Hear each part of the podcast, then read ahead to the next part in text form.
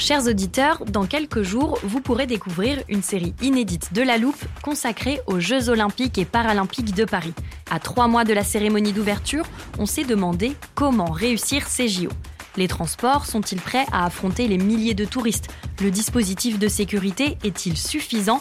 L'enthousiasme sera-t-il finalement au rendez-vous? Pour répondre, on plonge durant cinq épisodes dans les archives des éditions précédentes, accompagnés des journalistes de l'Express. C'est à retrouver à partir du 13 mai sur toutes les plateformes d'écoute. Hiring for your small business? If you're not looking for professionals on LinkedIn, you're looking in the wrong place. That's like looking for your car keys in a fish tank. LinkedIn helps you hire professionals you can't find anywhere else, even those who aren't actively searching for a new job but might be open to the perfect role. In a given month, over 70% of LinkedIn users don't even visit other leading job sites. So start looking in the right place. With LinkedIn, you can hire professionals like a professional. Post your free job on linkedin.com slash people today.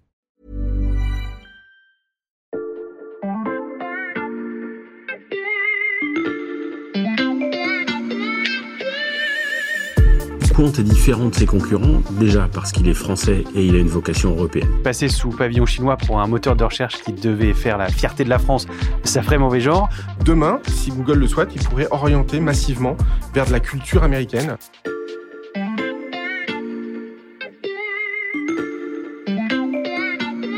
Salut, c'est Xavier Yvon. Nous sommes le mercredi 7 juillet 2021. Bienvenue dans La Loupe, le podcast quotidien de l'Express. Allez, venez, on va écouter l'info de plus près. Ces dernières années, vous vous êtes habitué à dire ça. Dis Siri. Ok Google. Mais, même s'il ne faut pas insulter l'avenir, il est peu probable que vous prononciez ces mots-là. Bonjour Quant. Pourtant, la promesse de Quant, le moteur de recherche français, était ambitieuse. Sur un match de football, sur un discours politique, sur une actualité, sur qu'est-ce qui se passe aujourd'hui, vous allez sur Quant et vous allez trouver quelque chose de beaucoup plus frais, de beaucoup plus complet et de beaucoup plus intéressant qu'ailleurs. Ça, c'était le discours du cofondateur de Quant, Jean-Manuel Rosan, en 2013. Et pourtant, huit ans plus tard, quand on veut chercher quelque chose sur Internet, vous, comme moi, notre réflexe, c'est toujours Google. C'est même devenu un verbe. Je googlise, tu googlises, mais vous ne quantez pas. Est-ce à dire qu'on ne pourra jamais planter de petits drapeaux français sur l'immense planète virtuelle du web mondial C'est la question qu'on passe à la loupe aujourd'hui. Alors là, je tape Emmanuel Paquette sur Quant. Il est pas mal référencé. Il y a une page Wikipédia, des chroniques à radio et ah, on a de la chance, il est journaliste ici à l'Express au service économie. Salut Emmanuel. Bonjour. D'après ce test très empirique hein, que je viens de réaliser avec ton nom et ton prénom, euh, Quant a l'air de fonctionner pas trop mal. Mais j'avoue que c'est pas mon premier réflexe quand il s'agit de faire une recherche euh, sur Internet. Euh, on sait combien de personnes utilisent euh, Quant aujourd'hui? Alors, le nombre de personnes, c'est compliqué à, savoir. En, en revanche, ce que donne Médiamétrie comme chiffre, c'est 4,3 millions d'utilisateurs uniques, de visiteurs uniques pour le mois de mai. À titre de comparaison, Google, c'est 9 fois plus. On est plutôt autour de 36 millions d'utilisateurs. Donc, d'un côté, on a quand même un moteur de recherche américain qui draine quasiment 90% de part de marché des requêtes sur le marché français, quand aujourd'hui, Quant fait à peine 1%. Pour être précis, on est à 0,98% euh, des recherches qui sont effectuées directement sur ce moteur. Ça veut dire que ça fait quand même un peu de monde. Ça fait un peu de monde, ça dépend de quel côté on, on se place. 1%, on peut dire que c'est pas si mal. 1%, au bout de quasiment 10 ans d'existence, on peut se dire que c'est on aurait pu mieux faire pour le coup. Et c'est qui les gens qui utilisent Quant? Alors aujourd'hui, il est préinstallé par défaut dans l'administration française, hein, puisque ça a été poussé par le gouvernement, notamment le secrétaire d'État au numérique euh, Cédric O. Après, il se trouve que quand on discute avec les gens de l'administration française, ils passent assez vite sur Google en réalité. Même s'il est préinstallé, ils ont quand même le choix de pouvoir se rendre sur le moteur de recherche qu'ils souhaitent utiliser. Et c'est vrai, de ce point de vue-là, eh ben, euh, Google est quand même toujours plus performant que, que Quant, avec une base de données, une indexation euh, qui est beaucoup plus profond et une, un temps de réponse beaucoup plus rapide que Quant. Donc, ce qui fait qu'aujourd'hui, il est quasiment indéboulonnable. Hmm. Quant n'a donc pas réussi à vraiment pénétrer le marché français. Pourtant, l'entreprise est toujours là, hein, huit ans après sa création. Est-ce qu'elle gagne de l'argent? Alors non, ça c'est le deuxième problème, c'est qu'elle perd encore beaucoup d'argent. Alors pour une start-up, c'est quand même normal de perdre de l'argent, sauf que les pertes s'amplifient et le chiffre d'affaires, lui, il stagne plus ou moins, puisque euh, en 2019, on était à un peu plus de 5,7 millions d'euros de chiffre d'affaires, donc pour des pertes de 23 millions. Alors sur 2020, ils estiment qu'ils ont plutôt fait 7 millions de chiffre d'affaires pour 13 millions encore de pertes, donc deux fois plus de pertes que de chiffre d'affaires. Au total, selon nos calculs, il serait à 75 millions d'euros de pertes en l'espace de 10 ans. Donc c'est quand même assez massif. Et surtout, la société n'a plus de cash. Donc aujourd'hui, elle recherche euh, des fonds entre 10 et 20 millions d'euros. Ils ne font que de courir après l'argent année après année, puisque la société aurait besoin de beaucoup plus de moyens pour faire face à l'hégémonie de Google. Mais euh, comment Quant survit alors sans ce cash? Alors ils peuvent survivre parce qu'aujourd'hui ils sont quand même soutenus euh, politiquement, puisque c'est aujourd'hui le chantre hein, de la souveraineté européenne, c'est la contre-attaque, la riposte de la France et de l'Europe face à Google. Donc d'une part ils ont eu 25 millions d'euros d'aide hein, de la Banque européenne d'investissement, donc c'est pas négligeable. Et puis de l'autre côté, la Caisse des dépôts et consignations, donc ça c'est le bras armé de l'État, a mis plusieurs fois au pot et continue de remettre au pot. Donc on voit aujourd'hui que c'est un, un, projet politique, soutenu politiquement, aussi bien par Paris, au niveau de l'Élysée, que au niveau européen, par Bruxelles. Et, ces difficultés financières euh, dont tu parles, elles se sont accompagnées aussi d'une crise de gouvernance, et d'ailleurs il y a un nouveau président qui vient d'être nommé. Oui, exactement. Euh, L'idée c'est essayer de relancer un peu la, la société, après avoir euh, une période dans laquelle en fait il y a eu des coupes dans les dépenses, beaucoup de coupes dans les dépenses. D'une part, ils ont déménagé, hein, ils étaient dans des locaux euh, plutôt pas mal hein, dans le 17e arrondissement pour y être allés. Ils ont même fait des grandes fêtes. On voyait que l'argent coulait plutôt à flot à l'époque. C'est quand même dans un quartier où il y a toutes les ambassades hein, qui sont là-bas, puis des grands hôtels. Donc ils ont déménagé pour être euh, maintenant à Neuilly-sur-Seine. Alors selon ce qu'ils m'ont dit, ils sont à quasiment à 300 000 euros d'économie par an. Euh, donc ça, c'est une première mesure d'économie assez importante. L'autre mesure d'économie, ça a été le départ de pas mal de, salariés, hein, puisqu'aujourd'hui ils sont moins de 100, alors qu'ils étaient plutôt 130, 140 au plus haut de l'activité du moteur de recherche. L'idée maintenant, c'est de repartir à l'offensive euh, avec des nouveaux investisseurs si possible, puisque la société essaye de lever à nouveau de, l'argent pour se, se, développer. Et où Quant compte trouver de l'argent? Alors d'une part avec euh, ses actionnaires historiques, hein, donc euh, la Caisse des dépôts et consignations notamment, qui l'a soutenu depuis le début, peut-être aussi avec Axel Springer, donc le groupe de médias allemand, qui aussi fait partie des investisseurs du quasiment du début.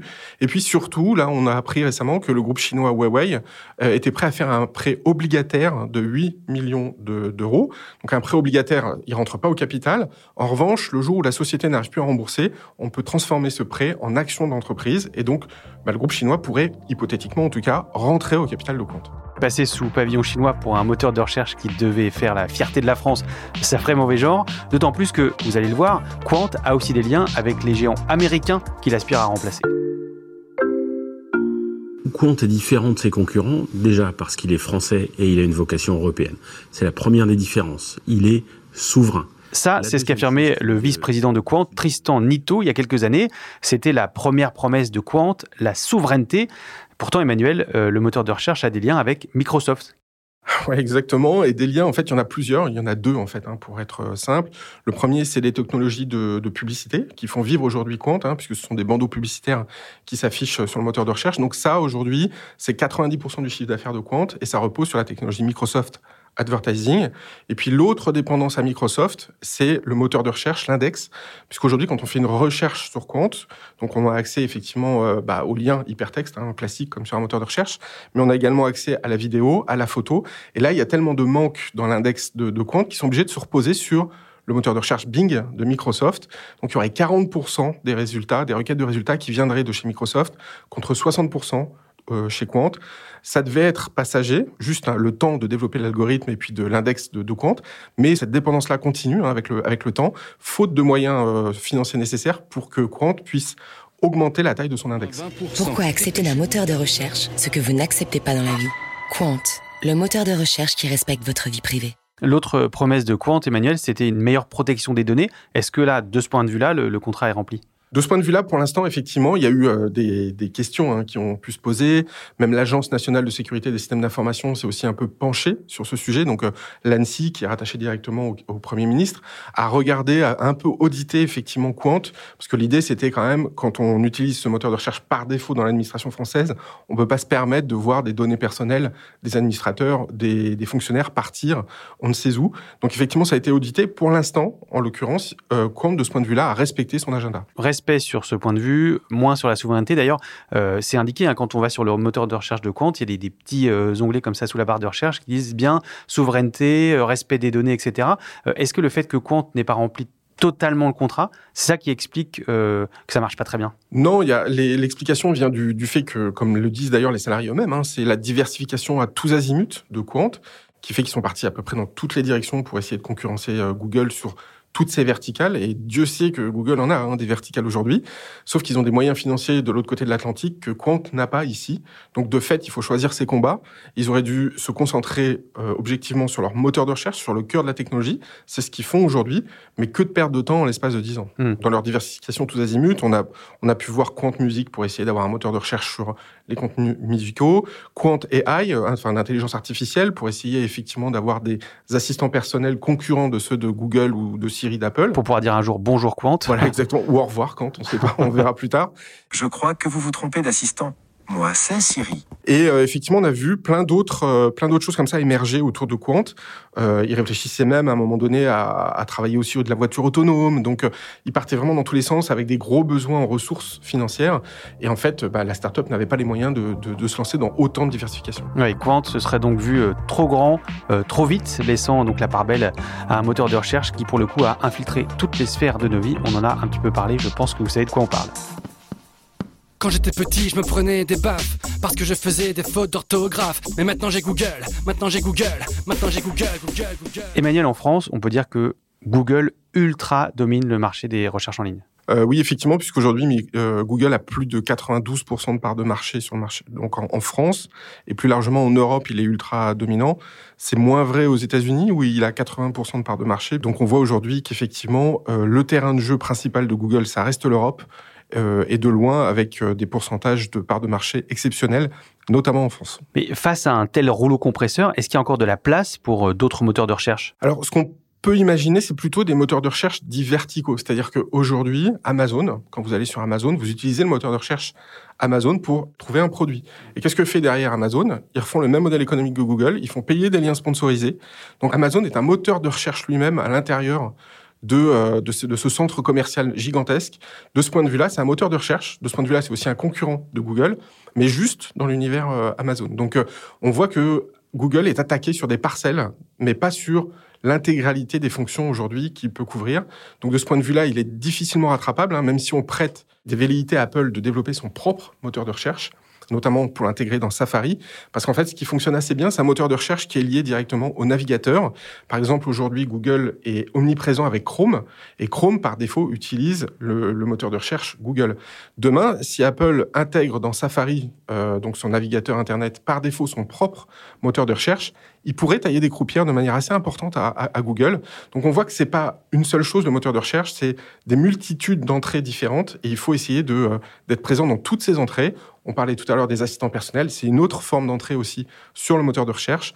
Donc il faut attaquer sur toutes ces différentes portes pour essayer de déstabiliser un petit peu Google. Pourquoi est-ce que c'est si important d'avoir un, un, moteur de recherche français? C'est une vraie question. Euh, la réponse, en fait, euh, pour les politiques, elle est assez simple. C'est d'une part que c'est eux qui orientent vers la connaissance. Et donc, demain, si Google le souhaite, ils pourraient orienter massivement vers de la culture américaine, c'est-à-dire euh, bah, des médias américains, de la musique américaine, des films américains on pourrait en Europe n'avoir qu'une perception du monde qui serait en fait sous un prisme américain ou en tout cas californien. Et de ce point de vue-là, c'est pas acceptable du point de vue du politique. Ils aimeraient bien qu'il y ait d'autres formes euh, justement de, de connaissances, qu'on ait des moteurs de recherche qui mettent un peu plus en avant des contenus européens, un peu plus en avant des contenus français. Et de ce point de vue-là, avoir une alternative crédible en Europe et en France, ça pourrait aider à avoir euh, un autre point de vue sur le monde qu'un point de vue américain. C'est pour ça que Quant est à ce point-là soutenu par les pouvoirs publics et les pouvoirs politiques. C'est le cas aussi dans d'autres pays. Est-ce qu'il y a des moteurs de recherche qui ont réussi à s'imposer euh, nationalement? Oui, alors il y a plein de contre-exemples hein, où euh, Google a vraiment du mal à rentrer sur les marchés. En fait, le marché européen, c'est le marché le plus simple pour lui. Mais en face, par exemple, en Chine, c'est Baidu qui est le numéro un des moteurs de recherche. Google n'existe pas. On peut le voir aussi en Russie avec Yandex, qui est le plus grand moteur de recherche. Google est numéro 2 et n'arrive pas à passer devant. On peut le voir aussi en Corée du Sud avec Naver, par exemple, qui est le grand moteur de recherche euh, coréen. Donc on voit que Google n'arrive pas forcément à devenir numéro 1 et à dominer le marché euh, en dehors des États-Unis et surtout de l'Europe, parce qu'en fait, leur bastion, c'est l'Europe. Pourquoi le bastion, c'est l'Europe? Pourquoi Google entre si facilement en Europe?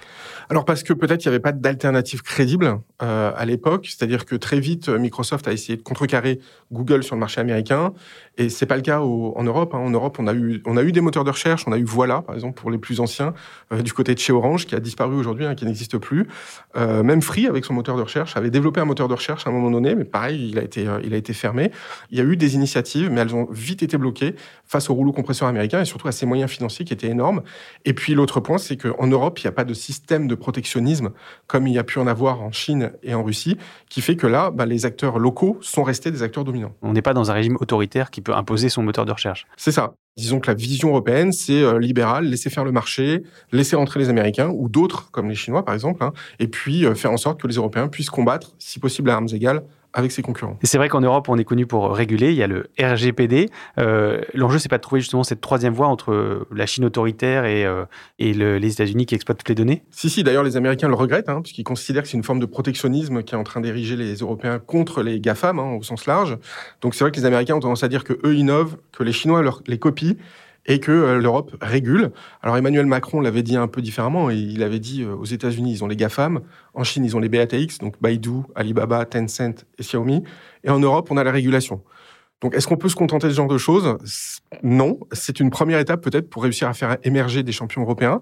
Donc c'est une condition euh, nécessaire, mais pas suffisante aujourd'hui à méditer. Donc, merci beaucoup, Emmanuel Paquette. Merci. Alors, je rappelle qu'on peut lire euh, ton enquête sur Quant et tous tes articles sur l'économie de la tech euh, et des médias sur le site internet de l'Express. Pour y arriver euh, sur le site, je vous laisse utiliser le moteur de recherche que vous préférez. merci d'avoir écouté La Loupe, le podcast quotidien de l'Express. Merci pour vos commentaires que nous lisons avec attention. Souvenez-vous que vous pouvez aussi nous écrire à loupe at l'express.fr et n'hésitez pas à vous abonner et à nous mettre des étoiles sur vos plateformes d'écoute. C'est important. Cet épisode a été fabriqué avec Louis Coutel Margot Lanuzel, Mathias Pengili et Lison Verrier. Retrouvez-nous demain pour passer un nouveau sujet à la loupe.